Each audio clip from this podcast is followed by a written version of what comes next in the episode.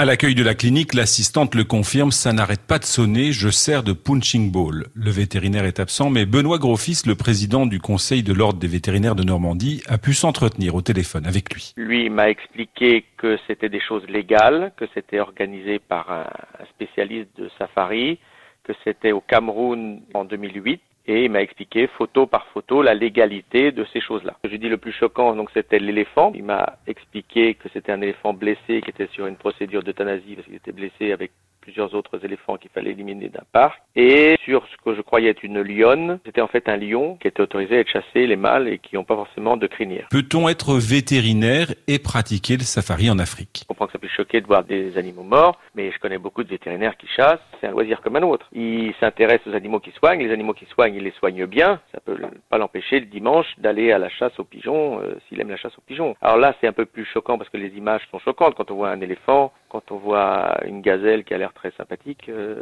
mais bon, après, c'est la liberté de chacun. La question est d'ordre moral et éthique. Le code de déontologie en vigueur stipule qu'un vétérinaire ne peut porter atteinte à l'image de la profession. Si la chasse est illégale, c'est le cas. Si elle est légale, c'est limite. Le vétérinaire pourrait être entendu par une chambre disciplinaire si une association porte plainte.